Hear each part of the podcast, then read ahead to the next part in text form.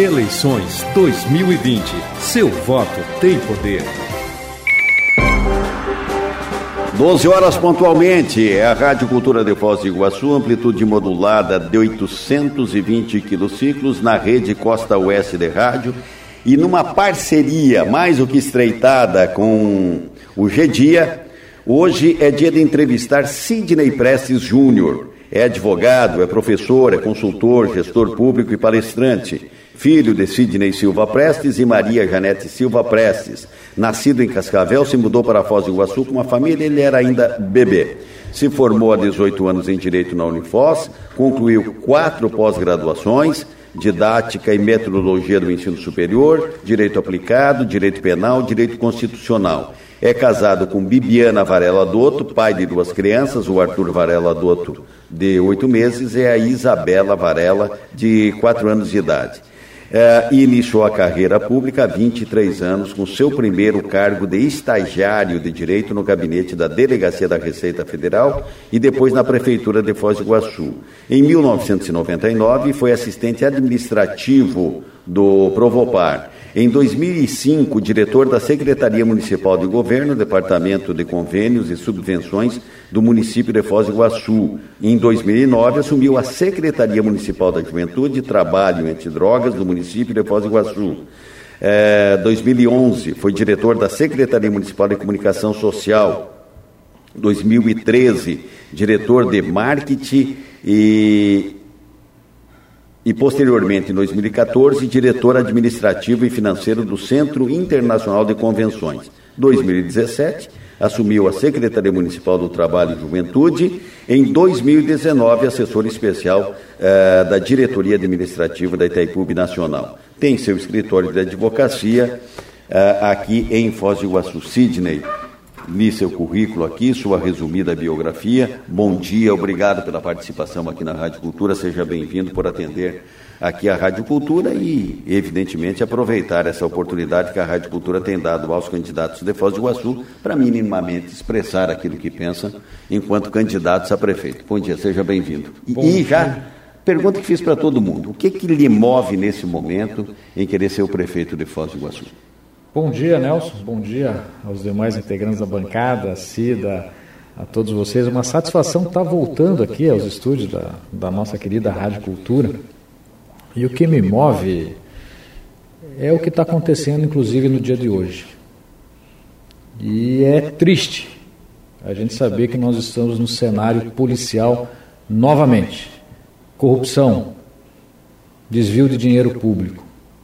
E o que me move ser candidato é acabar com a corrupção em Foz do Iguaçu e fazer a cidade sair do buraco. Nós estamos vivendo há tempos períodos sombrios em Foz do Iguaçu.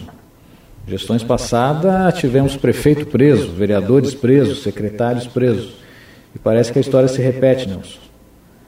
E eu, como administrador, gestor, que sou, advogado que sou, tem uma missão junto com a nossa equipe técnica, que estamos com uma equipe extremamente qualificada, que planejou junto comigo, com a população, o nosso plano de governo, mas a nossa meta vai ser fechar o ralo da corrupção em Foz do Iguaçu. Então deixa eu perguntar em cima disso que o senhor está dizendo e até pela profissão que o senhor exerce e pelos cargos que o senhor ocupou enquanto também administrador, enquanto gestor público.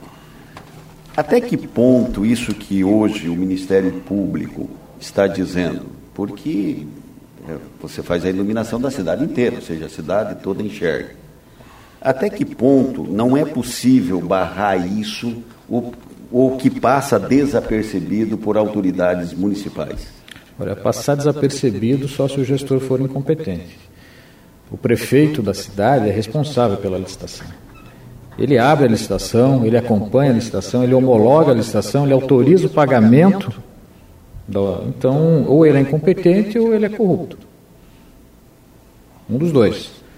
Licitação é coisa séria. Eu sou especialista em licitação, eu participei.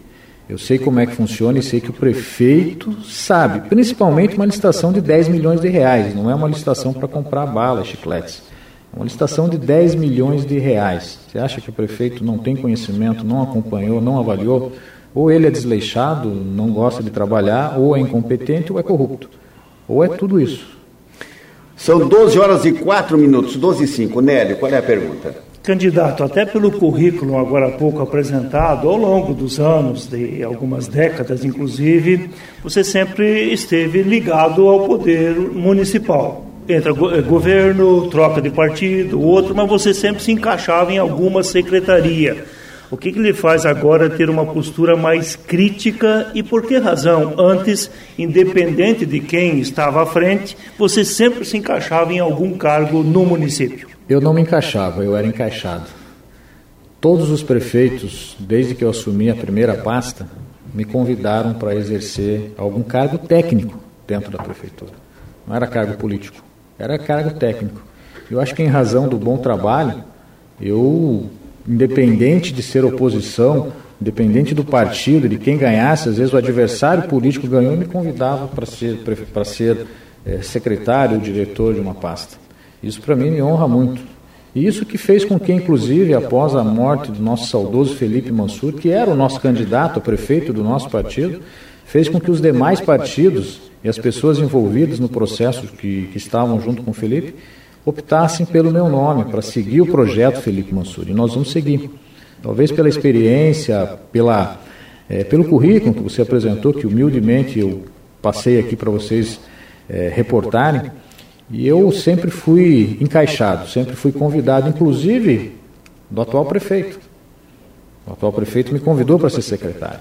E eu fiquei lá por quatro ou cinco meses, mas as ideologias eram diferentes, o pensamento eram diferentes, e não houve assim uma, uma continuidade em razão da minha vontade.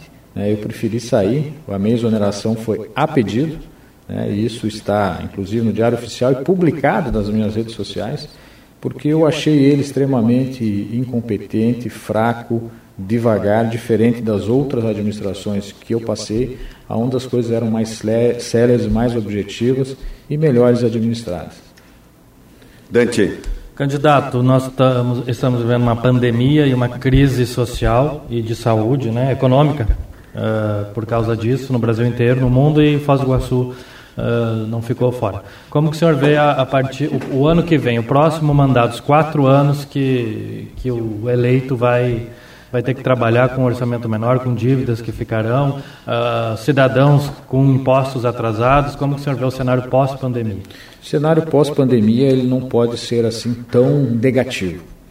Nós sabemos que vamos ter dificuldade, mas com eficiência, com modernidade, com tecnologia, com investimentos, a gente vai fazer uma administração que vai ficar marcada na história. Nós não podemos pensar só no pior. Ah, pandemia, pandemia, a gente só ouve pandemia, coronavírus, morreu tantos. Mas e alguém está planejando alguma coisa? Alguém está planejando as voltas às aulas? Como vai ser os nossos alunos, por exemplo, que ficavam em 35, 40 alunos dentro da sala de aula? Não pode mais. Nós queremos fazer uma retomada econômica. Isso vai passar pela reformulação do distrito industrial, principalmente, vai passar também por outros setores da economia, como a agricultura, que em Foz do Iguaçu é abandonada, não tem nenhum incentivo do poder público com a agricultura.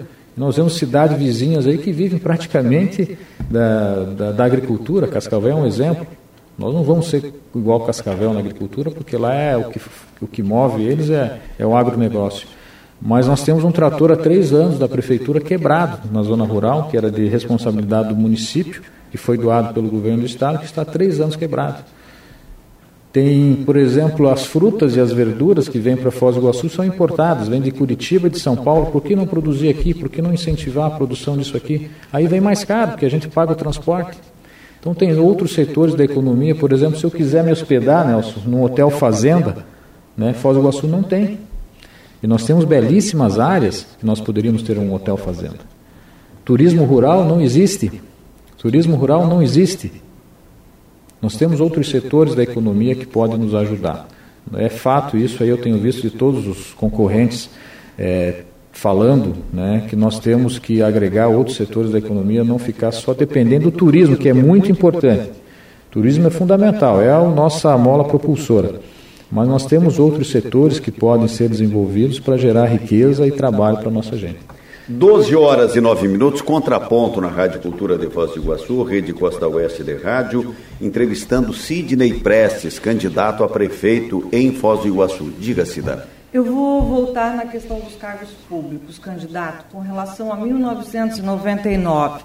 Foi assistente administrativo do Provopar. O que, que o senhor pode destacar deste ano? E depois eu quero, gostaria que o senhor comentasse também 2005, é, Secretaria Municipal de Governo convênios e subvenções. Lá na Secretaria da Juventude e Trabalho Antidrogas do município, quais foram as ações que o senhor pode relembrar que deu certo quando o senhor estava lá? E também na diretoria da, da comunicação social, cerimonial e relações públicas em 2011, 2013, diretor de marketing e posteriormente em 2014, diretor administrativo e financeiro do Centro de Convenções.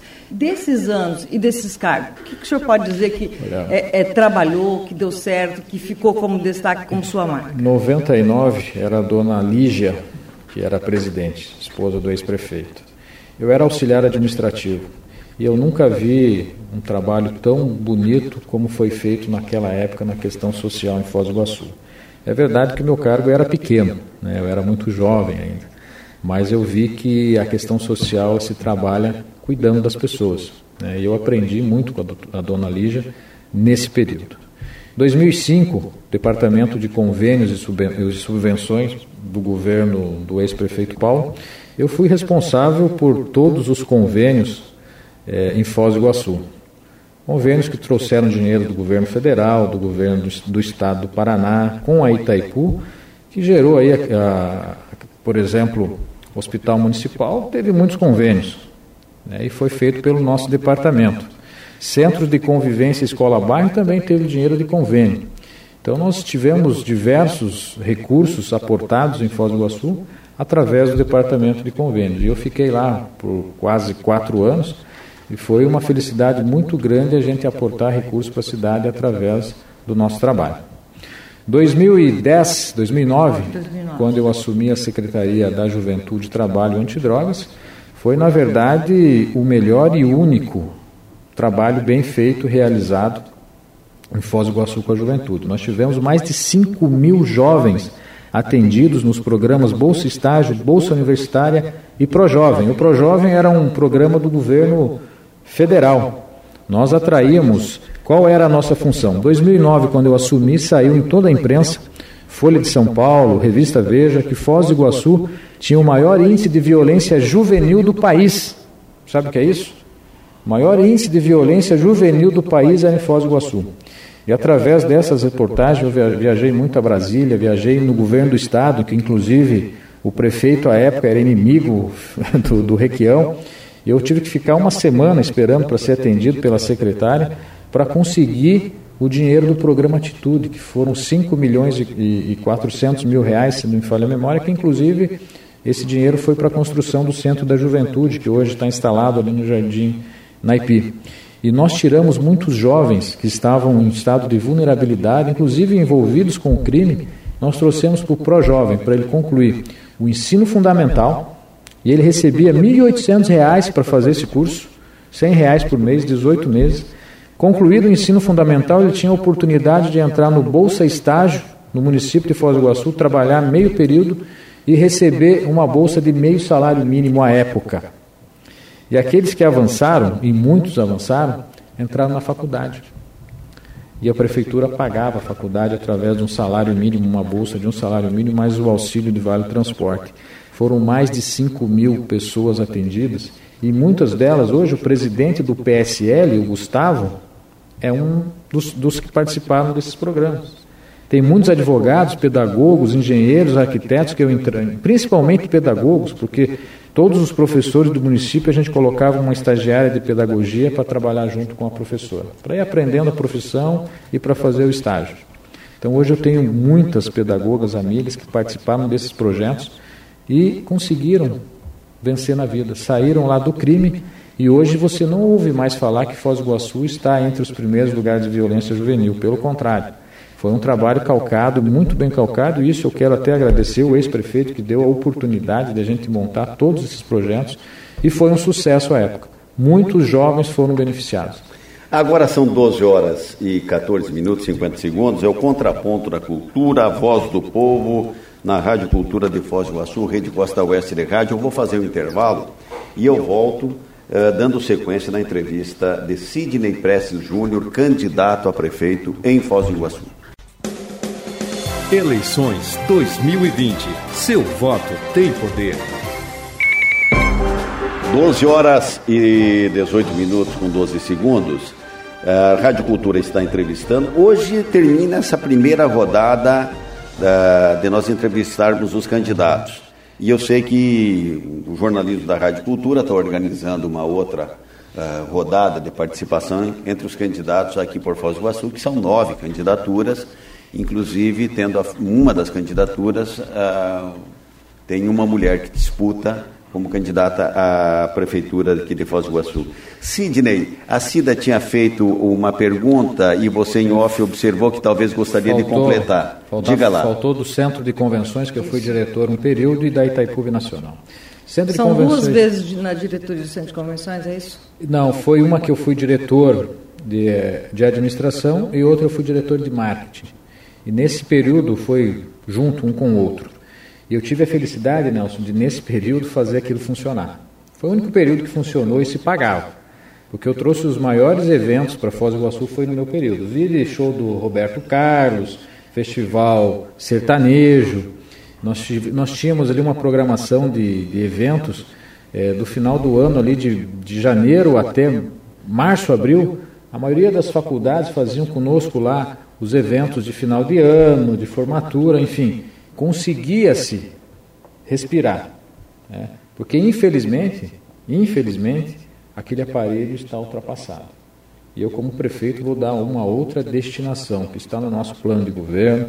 Nós queremos fazer uma feira importante por mês, fazer um calendário, 12 meses do ano, a gente fazer aquilo funcionar.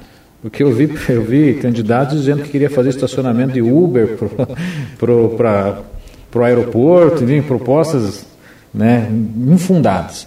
E, infelizmente, nesse período de pandemia que não se utilizou nada, nós temos quatro diretores lá ganhando salário muito bom, generoso, para não fazer nada.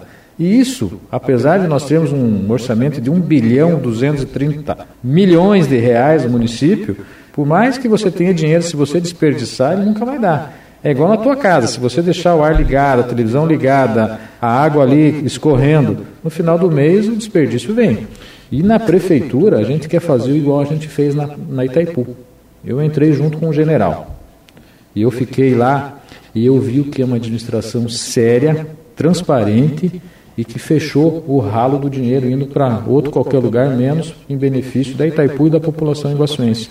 E eu tive esse benefício de conhecer de perto uma administração moderna, eficiente com pessoas capacitadas. Veja, no governo do PT, que ficou, salvo engano, 14 anos, Nelson, ali na Itaipu. Sim.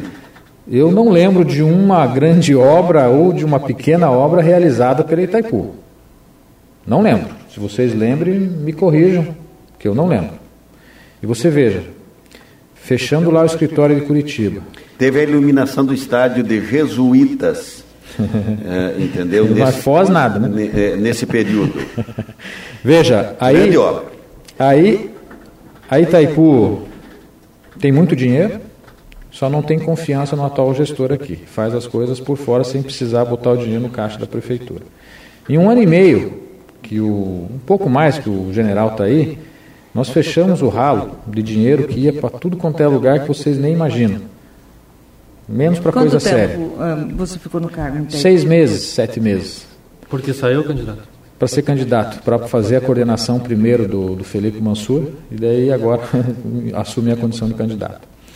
Você veja, em um ano e meio, dinheiro para a construção da segunda ponte, já tem mais de 30% da obra, dinheiro da Itaipu, reforma e ampliação do aeroporto, dinheiro da Itaipu, mercado municipal na Vila A, praticamente concluído, dinheiro da Itaipu, Ciclovias e arrumar as calçadas da Vila A, dinheiro da Itaipu.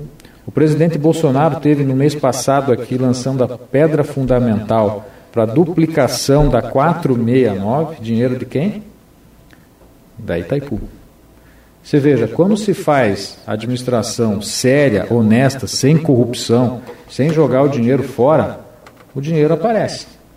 E aí, se você quiser investir em coisas sérias, como está sendo feito pelo general, a cidade ganha. Agora, candidato, no caso, o senhor ocupou duas vezes o cargo do centro de convenções. E depois a sua mulher ficou no cargo, é isso? Não. Como que foi essa questão? Ela, ela, ela é, primeiro, turismóloga, com várias pós-graduação, trabalhou no PTI, na Itaipu Nacional. Ela foi eleita pelo Conselho de Administração para ser diretora de marketing, porque é a área dela. Aí ela ficou lá um período, que eu não me recordo quanto tempo, mas foi um ano, um ano e meio, e o Chico brasileiro nem era prefeito. Agora são 12 horas e 23 minutos, Nélio. Cada pessoa, candidato, tem lá a sua característica pessoal e, naturalmente, junto com a equipe que escolher, no caso de uma eleição, vai imprimir o seu ritmo. Nesse sentido, quais são os seus pontos fortes e quais são as suas fraquezas, a sua deficiência enquanto gestor, enquanto comandante? Eu, eu só quero, me permite, claro. porque eu puxei aqui pela memória e eu falei do, do tal da iluminação do estádio de Jesuítas, que gastou quase 10 milhões de reais. É, não tem um time amador de futebol na cidadezinha lá, mas foi iluminado. É, ela se deu ao tempo do governo Temer. Tá? Só para fazer essa fazer correção. A correção tá Só certo. fazer a correção. Diga, Sidney. Desculpa, Nélio. É pontos fortes enquanto gestor e aquilo que você considera como deficiência né, da tua parte em relação à função. Olha, a minha administração vai ser moderna e eficiente e ao mesmo tempo econômica, sem causar nenhum transtorno para os serviços públicos. Porque não dá para se admitir uma secretaria de direitos humanos hoje, que eu não sei o que faz, não sei se vocês sabem, se souber me corrija, não sei o que faz, mas é ocupada pela esposa do prefeito. É a primeira secretaria que eu vou cortar. Não que o direitos humanos não seja importante, nós vamos colocar numa diretoria, num departamento do município, mas não precisa uma secretaria né, com a estrutura que tem, com vários assessores, né, com um gabinete bonito, mais bonito que do prefeito. Acho que isso aí é desperdício de dinheiro público. Nós temos uma Secretaria da Juventude hoje que só funciona de, de de emprego. Não se vê uma, um projeto sequer. Tem lá se o, o secretário, a secretária, nem sei quem é, e mais duas pessoas. Quer dizer, ineficiente. Ineficiente. E nós queremos fazer uma administração moderna e eficiente. E se eu pudesse resumir a administração pública, Nelson, em uma palavra, eu resumiria em transparência. Nós temos um portal da transparência em Foz do Iguaçu, que foi avaliado no Paraná, dentre as 399 cidades, é um das piores. Não se mostra onde está indo o dinheiro do contribuinte. Não se mostra onde está gastando o dinheiro do povo. E não se mostra é porque algo de errado está sendo feito. E nós vamos ser transparentes. O nosso portal da transparência vai ser o melhor do país. Nós vamos mostrar cada centavo onde está sendo investido. Doutor, se, se você me permite, deixa eu fazer um arrazoado aqui. Eu quero fazer uma pergunta.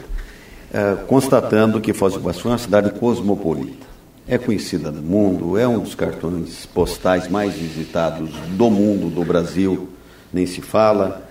É, e que eu sinto, por exemplo, que Foz do Iguaçu poderia ser mais admirada por conta de todas essas essa somatória em favor de Foz do Iguaçu, as cataratas, o mercado cumprista internacional e outras tantas coisas que nós podemos dizer. Qual é a transformação? Eu sei, o senhor está batendo na educação, está batendo no social, tudo isso é mais do que interessante. Quer dizer que o mal educado que deixou aqui é. Põe mais 30 segundos para mim. Eu, eu, eu, vou pôr. Mas o, o, o seguinte, qual é a transformação que Foz do Iguaçu realmente precisa, assim, você vendo como prefeito? Transformação no caráter dos administradores. Não se pode ter pessoas com um perfil voltado para o crime. Não se pode deixar o nosso dinheiro descambar para a corrupção. Não se pode gastar 10 milhões numa iluminação pública quando se poderia gastar 5.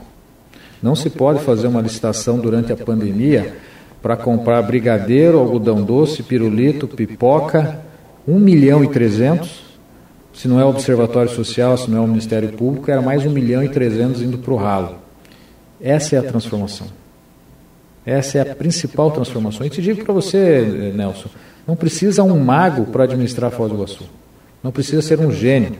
precisa alguém com caráter, com responsabilidade, honesto, que faça com que o dinheiro da população seja revertido em benefícios para a educação, para a gente zerar essa fila de 30 mil pessoas que a gente vai, em seis meses, zerar isso.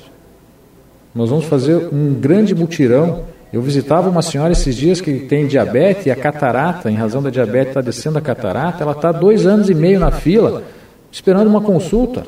Imagine o exame, imagina a cirurgia para resolver o problema. Nós estamos muito sensíveis aos problemas que a população está sofrendo, principalmente em razão da pandemia. Os nossos pequenos empresários, microempresários, pessoas falindo. É uma história que todo mundo sabe. Mas a grande transformação vai ser no caráter dos administradores. Nós vamos fazer um enxugamento, nós vamos ter 10 secretarias só. O Dante, possivelmente você vai fazer a última pergunta. Não, eu acho que dá tempo para mais perguntas. Né? É com você. Uh, na questão de, de transporte na cidade, não só o transporte coletivo, mas também mobilidade como todo. Mobilidade, organização do trânsito em Foz do Iguaçu. Qual é a sua ideia? Olha, principalmente o transporte coletivo está um absurdo. Eu estou muito sensível, principalmente do que aconteceu na pandemia. Eu visitava o Arroio Dourado, o único ônibus que tinha lá, que era um alimentador, foi tirado. As mães tinham que andar 10 quilômetros, 15 às vezes, a pé para levar, para sair, para se movimentar. Um absurdo. Esse contrato, eu como advogado, eu vou analisar cláusula por cláusula. Se não der para anular, as cláusulas que não estão beneficiando o povo, que são cláusulas que a gente pode chamar de leoninas, ela vai parar no Poder Judiciário. Ah, e a gente está muito sensível com isso. Mobilidade. As nossas ciclovias são uma vergonha que foi feito. Ciclovias mal feitas é melhor não ter. Nós vamos ter que fazer um reaparelhamento. Eu vejo Cascavel, é, ter ali os, as pessoas que usam dos, da, das bicicletas para ir trabalhar. Logo, Rio de Janeiro que começou com isso, por que, que Foz do Iguaçu não tem? Porque nós estamos atrasados, a nossa administração é paralisada, é ineficiente. Nós, para cortar uma árvore hoje, você tem que ir lá com papel e uma caneta na prefeitura fazer um protocolo à mão.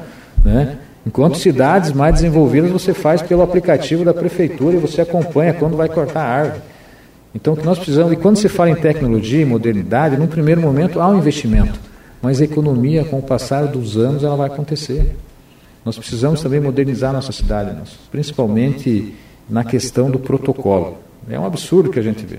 A cidade parou, mas dizem que o prefeito tirou até o computador da sala dele porque não sabe usar. Aí fica difícil. Agora 12 e 30 com 25 segundos. É, não, é que tem algumas respostas que, evidentemente, é inevitável o riso. É você, Cida. É, a minha pergunta sobre educação, candidato. Sim. A atual situação da cidade, pandemia, estruturas de CMEs, estruturas de escolas municipais. Olha, eu critico muito vários setores da administração. A educação é algo que ainda está indo bem, mas não pelo prefeito, pelos professores, que estão sendo guerreiros estão fazendo de tudo para não fazer os alunos perderem o ano nesse período, tanto os municipais como os estaduais. Mas é fato que a gente precisa construir mais CMEs.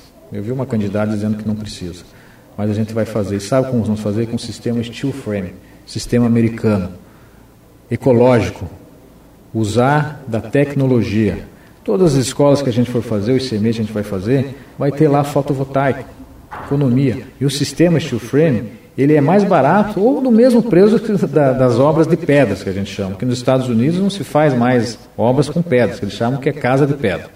Então nós vamos fazer tecnologia steel frame. Se fizer todo, inclusive o centro cívico, a prefeitura do município de Foz do Iguaçu, que nós vamos construir para acabar 5 milhões de reais com aluguel não se gasta.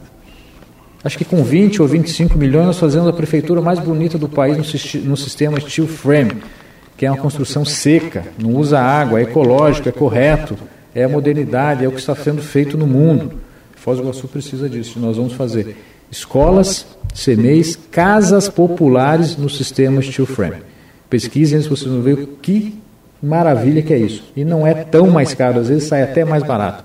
E outra, obra que custa, que demora seis meses, um ano, no sistema steel frame, três meses a seis meses. 30 segundos, então, secretário, para despedida. Secretário? Ah, perdão. Tá, Pode chamar de prefeito. Não, não, não. É por força do hábito que o senhor veio aqui alguma vez. É que eu já fui secretário, né? Peço miles desculpas. Olha, uma satisfação. Obrigado. A descontração de vocês aqui foi muito prazerosa conversa. Acho que a gente conseguiu explicar ah, alguns pontos do nosso plano de governo.